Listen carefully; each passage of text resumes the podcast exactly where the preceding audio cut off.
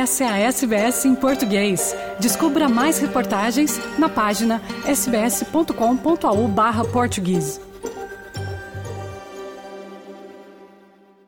Na área das artes em terra lusitana, o Grande Prêmio da Associação Portuguesa de Escritores distingue Lídia Jorge. Novamente, é o correspondente da SBS em português em Lisboa, Francisco Sena Santos, quem nos conta. É, Fernando e ouvintes da SBS, esta é uma das máximas distinções na literatura em Portugal, o Grande Prémio de Romance da Associação Portuguesa de Escritores. Neste caso, são os pares a premiar um escritor, uma escritora, Lídia Jorge, outra vez premiada, mais uma vez premiada. Apetece voltar a um título que já tem nove anos, Os Memoráveis.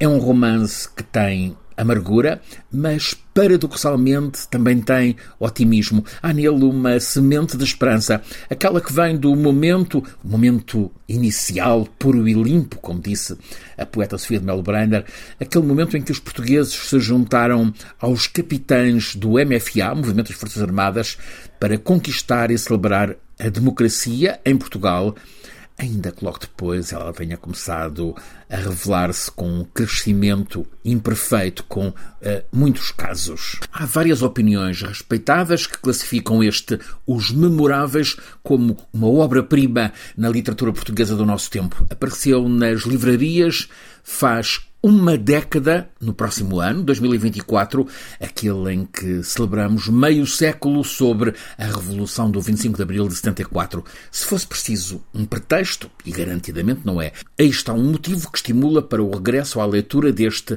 os Memoráveis. A escritora Lídia Jorge já contou várias vezes que prefere que este livro, Os Memoráveis, não apareça enquadrado em efemérides, mas a verdade é que o enredo do romance nos remete para essa memória do 25 de abril de 74 e sobre como vivemos o tempo que nos traz ao agora, que no romance está há 10 anos, mas também poderia certamente ser hoje.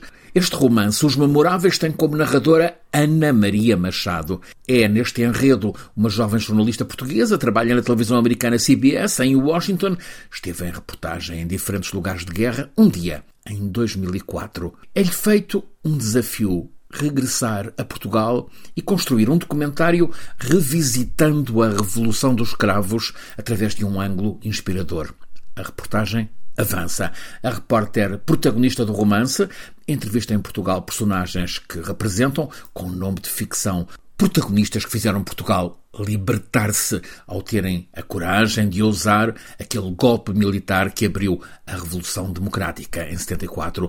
No desenvolvimento deste Os Memoráveis, temos esses protagonistas contados em modo que é literário, escrita de romance, não se trata de relato jornalístico, mas claro que reconhecemos um Otelo, memoráveis, o título, porque o que conseguiram é memorável. Na literatura de Lídia Jorge também encontramos o lado imperfeito dos que apareceram heróis, seja como for, memoráveis, e ela leva-nos para um exercício de memória.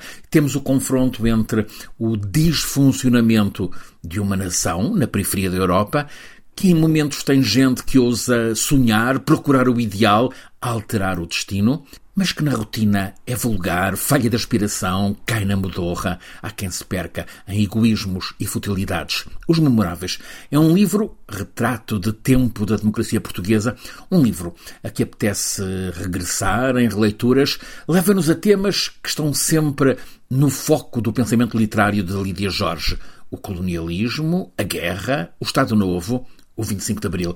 É uma história que Lídia Jorge começou a contar-nos em literatura com o romance inicial, O Dia dos Prodígios, que nos leva, em modo que evoca o realismo mágico, ao espanto em uma isolada aldeia rural do sul de Portugal, dada ao sobrenatural, e onde aparecem os soldados da Revolução, com cravos na ponta do canhão, os soldados que anunciam ao povo daquela aldeia que o passado acabou. Houve o prodigioso dia da festa da Revolução. Seguiram-se em literatura O Cais das Merendas, A Notícia da Cidade Silvestre, em 88, A Costa dos Murmúrios, visão feminina da guerra colonial, por onde passam vivências da própria Lídia Jorge, a escritora que em 2002 nos trouxe O Vento Assobiando nas Gruas, com uma Milene que nos coloca perante o confronto entre pessoas de diferentes origens, romance premiado com o grande prémio da Associação Portuguesa de Escritores, que agora bisa na escolha de Lídia Jorge,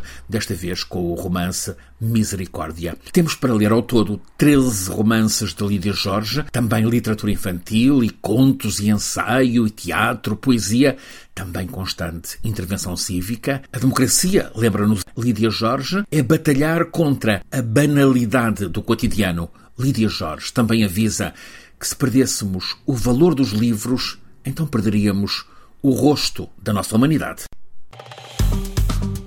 Curta, compartilhe, comente.